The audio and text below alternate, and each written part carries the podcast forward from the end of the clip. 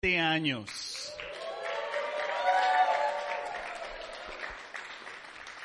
Y hoy comenzamos unos pasitos de exploración, tratando de descubrir uh, cómo mejor le podemos seguir dando vida a nuestros servicios.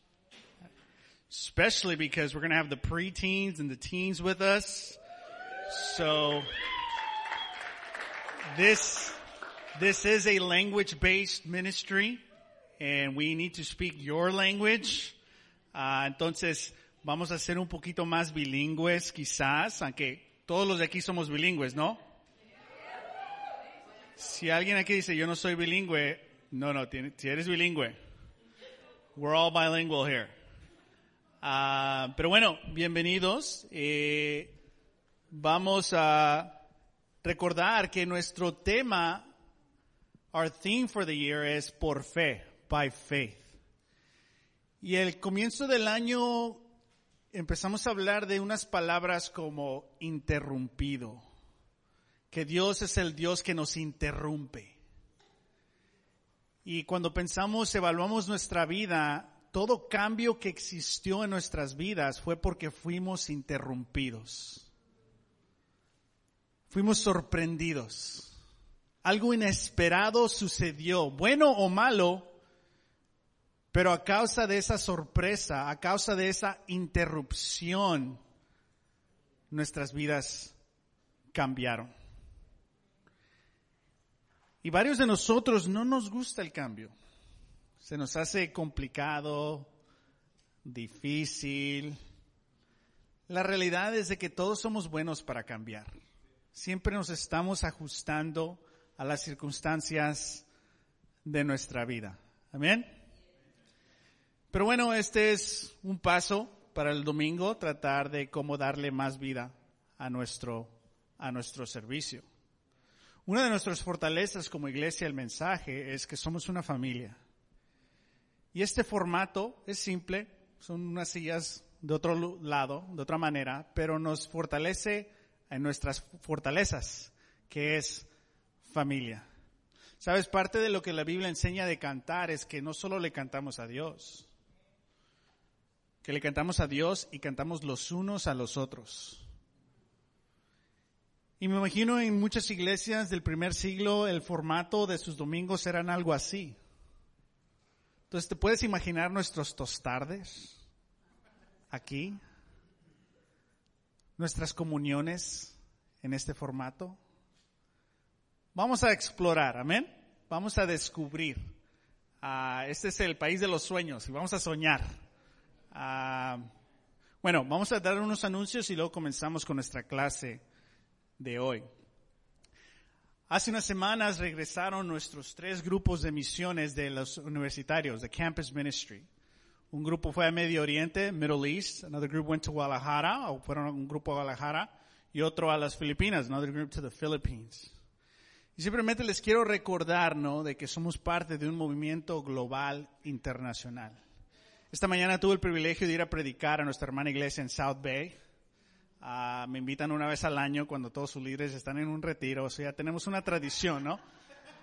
Estamos haciendo una serie, el mensaje, mientras el liderazgo del South Bay no está ahí.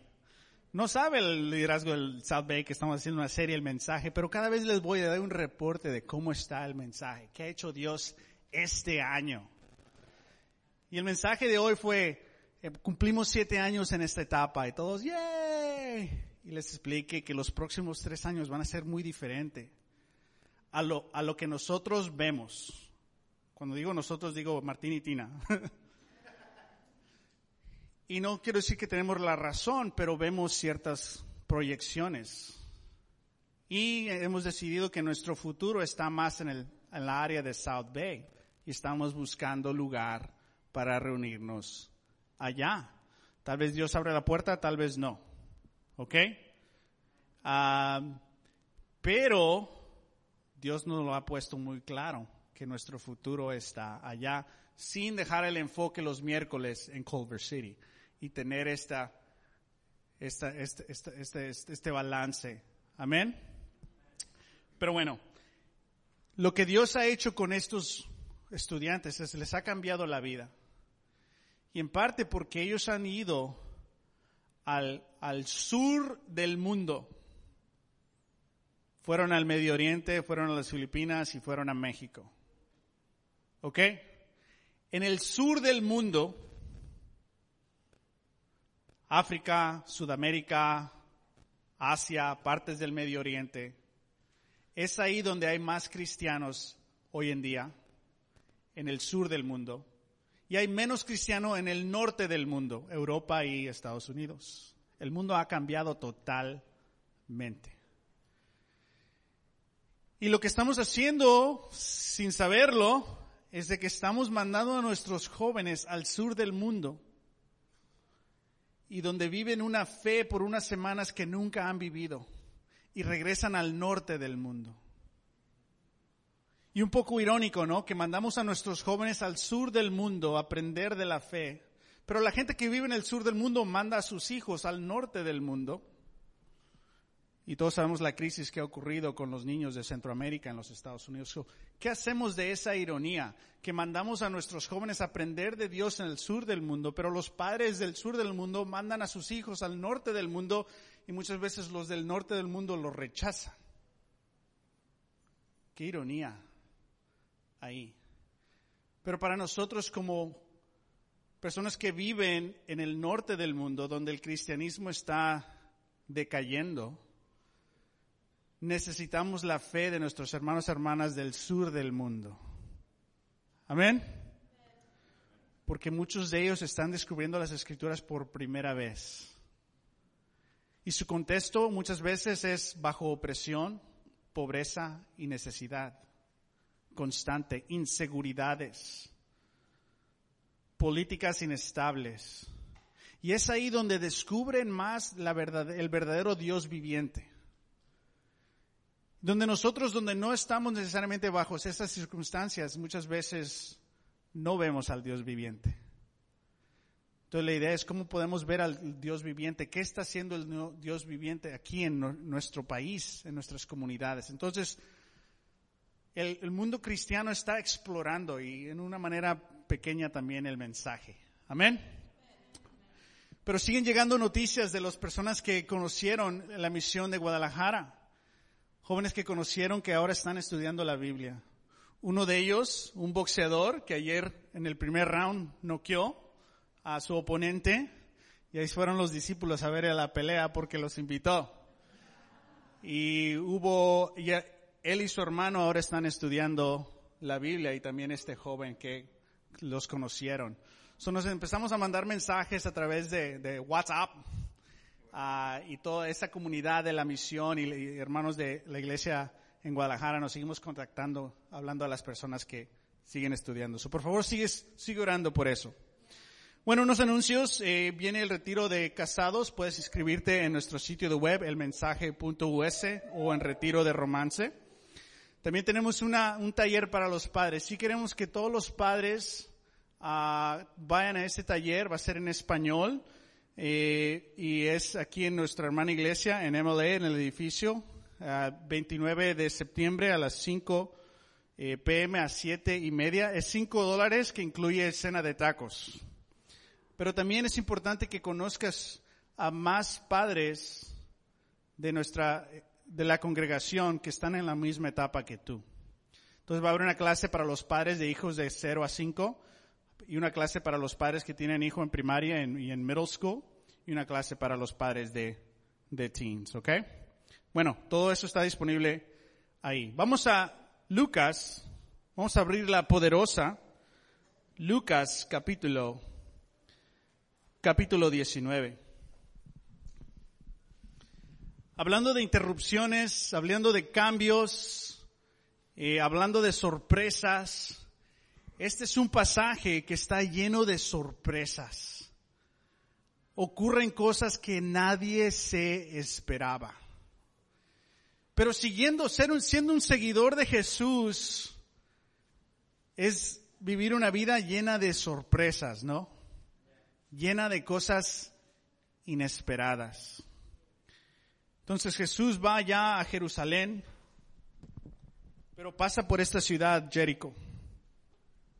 Lucas 19, Luke 19, verse 1, versículo 1 dice, Jesús llegó a Jericó y comenzó a cruzar la ciudad. Es importante que notes lo que iba a hacer Jesús. ¿Qué iba a hacer Jesús? ¿Qué iba a cruzar? La ciudad, Jericó, iba a cruzar. ¿Se iba a quedar ahí? No, iba a cruzar, iba para Jerusalén. Resulta que había un hombre llamado Saqueo, jefe de los recordadores de impuestos. Este es jefe de jefes.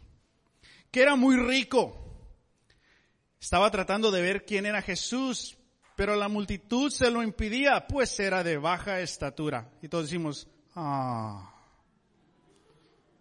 Por eso se adelantó corriendo y subió a un árbol para poder verlo, ya que Jesús iba a pasar por ahí. ¿Qué hizo? Se le adelantó a Jesús, se subió a un árbol sabiendo que si él va a pasar por, va cruzando la ciudad, por aquí es la salida y aquí me voy a poner. Llegando al lugar, Jesús miró hacia arriba y le dijo, Saqueo, baja enseguida. Tengo que, ¿qué? Es aquí donde tú respondes, ¿no? Tengo que quedarme. ¿Dónde? En tu casa. Así que se apresuró a bajar, porque es más fácil subir un árbol que bajarlo. Depende si te animas a brincar. Y muy contento recibió. Ay, ¿dónde estoy? Ok, al ver esto, todos empezaron a murmurar. Ha ido a hospedarse con un pecador. Pero Saqueo dijo, resueltamente, mira, Señor, ahora mismo voy a dar a los pobres la mitad de mis bienes. Wow. Y si en algo he defraudado a alguien, recaudador de impuestos, ¿qué es que defraudó a la gente? Le devolveré cuatro veces la cantidad que sea.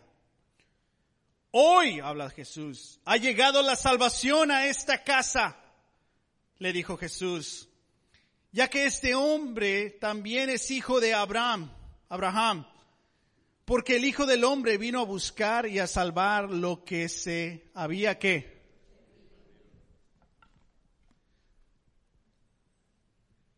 Quiero que le des la respuesta a tu vecino o vecina de a esta pregunta. ¿Ok? Y tal vez tienes dos vecinos o tienes que preparar dos respuestas. ¿Qué edad tenías la última vez que te subiste a un árbol? Share that with someone. When was the last time? How old were you the last time you climbed a tree? Pueden compartirlo.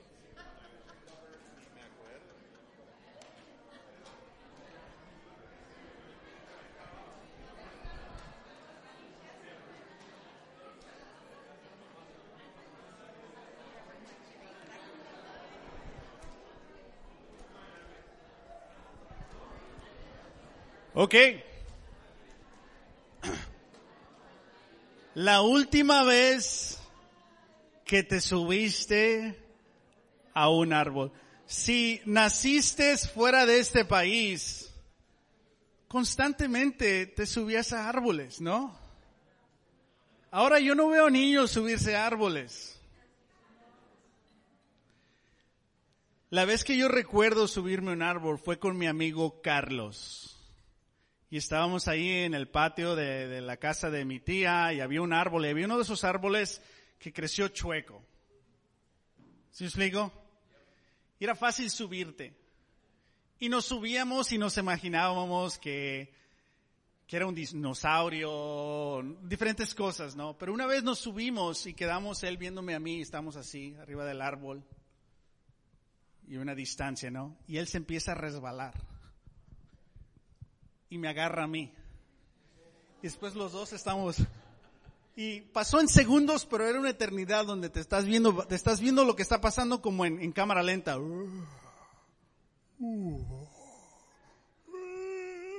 Como que nos estamos hablando sin, sin hablar, ¿verdad? Y después caímos los dos. Y él cayó en la tierra. Y yo caí en una piedra. Y sentí mojadito. Dije, ah, pero no hay agua. Y volteé a ver a Carlos. Y Carlos estaba así. Sucio la cara, pero así. Y después decidí tocar la cara a ver qué era esta agua. Y no estaba llorando, ¿eh? Bien machito yo. Pero ya que vi la sangre, me sorprendí, fue interrumpido, ¿no? ¡ah! ¿Sabes cuando lloras y no puedes calmar tu cara? O sea, tu cara como que da vueltas, ¿no? Empecé a llorar.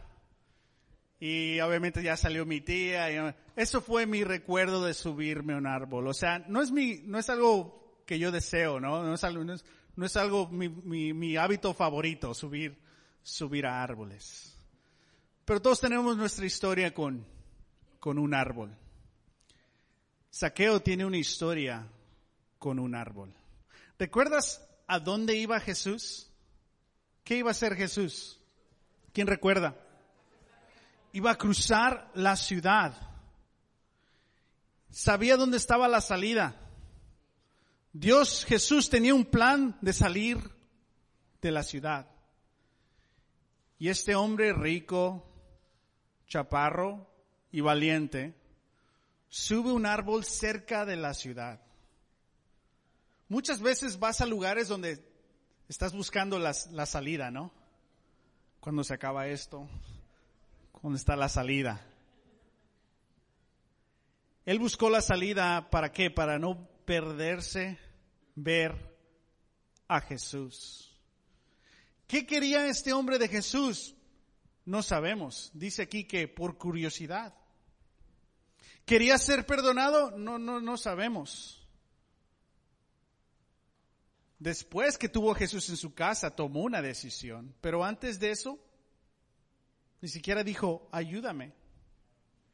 Entonces Jesús va a dónde? A salir de la ciudad.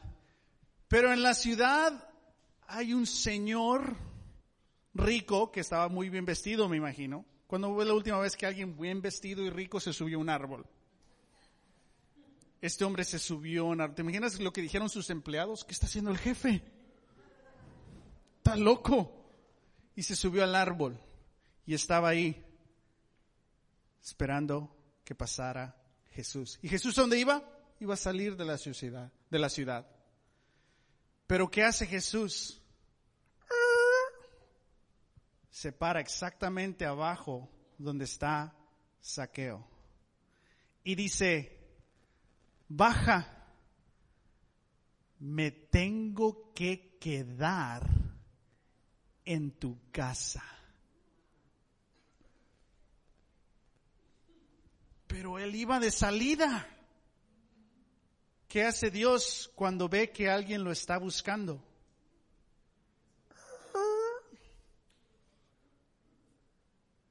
Dios cambia su curso cuando alguien lo está buscando. Esta tarde estás buscando a Dios. No, ya lo encontré.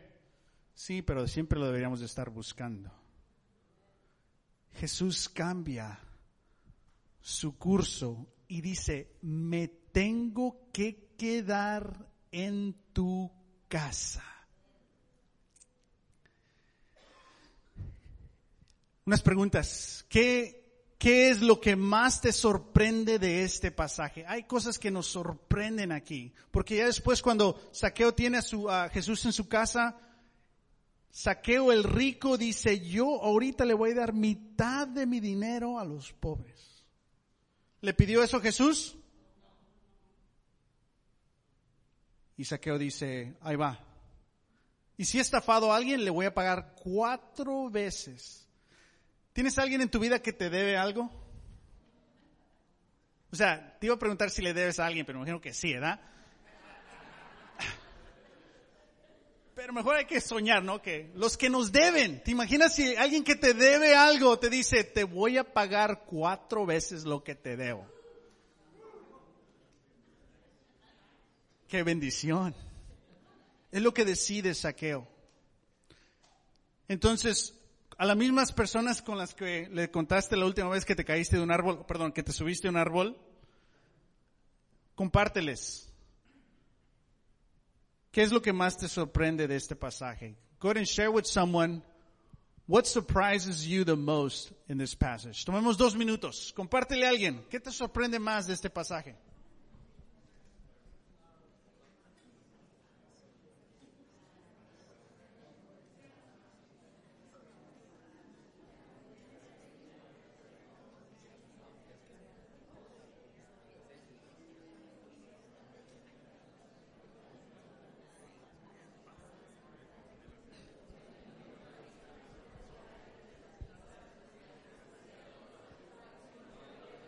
Un minuto.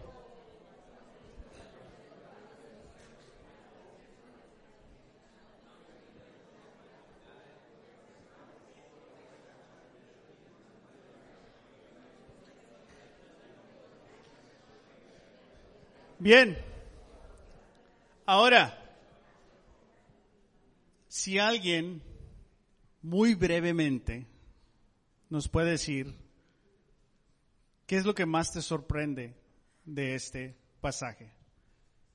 Sí, puedes decirlo en voz alta. Eh, estaba dispuesto eh, a ensuciarse para saber quién era, para ver quién era Jesús. Okay, so este hombre rico está dispuesto a ensuciarse, ¿no? Ok.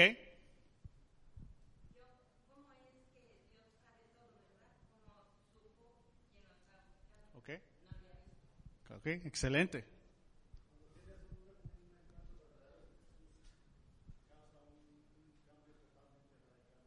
Ok. Excelente. ¿Alguien de esta sesión, VIP acá? Es que VIP porque ahí ves todo. Ok.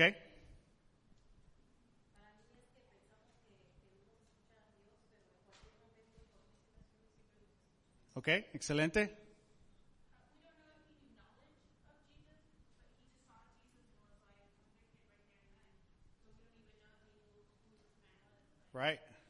It's great. It's great. So hay muchas cosas que nos sorprenden, ¿no? Usualmente lo que te sorprende es algo que estás viviendo en ese momento.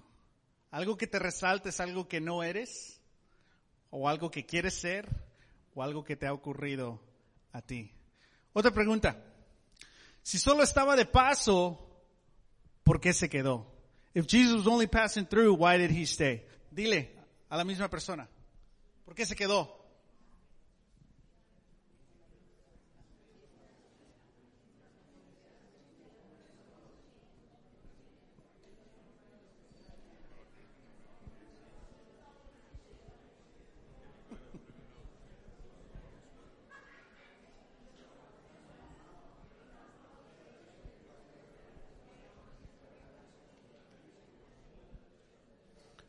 Okay.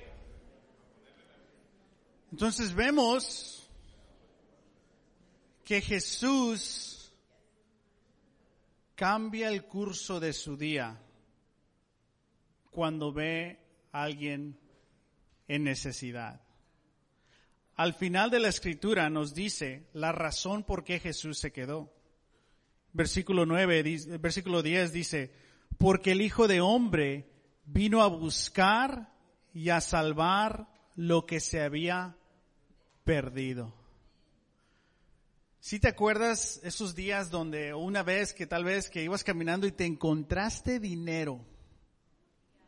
Yo recuerdo un día después de la high school, ahí salimos yo y mi, amigo, uh, te quisiera decir que fue cuando se acabó la escuela, pero te confieso que nos salimos antes de que se había acabado la escuela. Don't say that y nos encontramos 40 dólares tirados, o sea, no había ni dan nadie, ¿no? Y para nosotros, wow, una señal que Dios no quiere que vayamos a la escuela. Bueno, esos 40 dólares nos duraron unos 30 minutos, ¿no? Pizza, soda, juegos, lo que todo. ¡ah! Pero se siente tan rico, ¿no? Encontrarte dinero. Ahora vemos un, un penny, en vez, ni siquiera lo notamos, ¿no? La corra depende de tu contexto, ¿no? Para lavar, o sea, no la puedo dejar ahí. Entonces, ¿por qué se detuvo Jesús? Porque encontró algo que está perdido. Entonces, si Dios es un Dios que tiene la agilidad de adaptarse a la necesidad de salvar. Si ese es Dios, tengo un plan, pero hay una necesidad y una oportunidad de salvación y me voy a ajustar para ayudarle a alguien que se salve. Si ese es Dios, si ese es Jesús, ¿qué pasó con los, con los doce? Oye, ¿no que íbamos a salir de la ciudad? Yo tengo cosas que hacer y ahora nos vamos a quedar en la casa de este hombre. O varios de ellos, y es rico, vamos a comer bien rico. No sé, pero los seguidores de Jesús, siguiendo a Jesús, se tenían que ajustar a los cambios de Jesús. Y muchas veces los cambios eran cosas que ellos no preferían. Pero los que prefieren seguir a Jesús, pase lo que pase, se adaptan a seguir a Jesús. Entonces, como cristianos, deberíamos de darle un abrazo al cambio. Ah, porque el cambio es nuestro compañero. ¿Por qué? Porque Jesús hace ajustes. Dios no cambia, pero se ajusta cuando hay una oportunidad de salvación. A varios de nosotros todavía estamos batallando con este formato. Todos me ven que no canto. No te creas. Es algo nuevo, estamos explorando, tal vez regresamos a lo mismo. Y no estoy predicando eso por el formato. Estoy predicando eso que Dios hace cambios. Y si eres un seguidor de Dios, tienes que tener la agilidad, ¿no? Yo crecí jugando fútbol. La agilidad no era una fortaleza en my game. Correr para correr a todos lados, sí. Ganas, sí. ¿Un balonazo? Sí. De vez en cuando un pase a primera, sí. Pero burlar, agilidad, no, solo en videojuegos. Pero como discípulos necesitamos las, la condición de correr y la agilidad de ajustarnos. ¿Te imaginas que Jesús dice, me tengo que quedar en tu casa? Y alguien dice, ay, ¿por qué? Tengo algo que hacer. ¿Por qué allá? Yo quería salir de la ciudad. Ah. O tal vez es más como cristianos modernos y no dicen nada. Pero se lo cuentan a su imaginación, ¿no?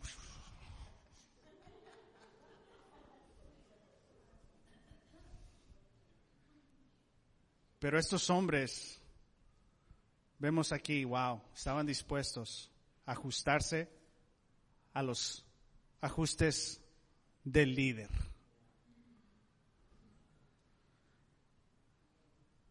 En los próximos tres años de la iglesia el mensaje tenemos que ajustarnos a los ajustes del líder y el líder no es Martín, el líder es Jesús, Él es la cabeza de la iglesia.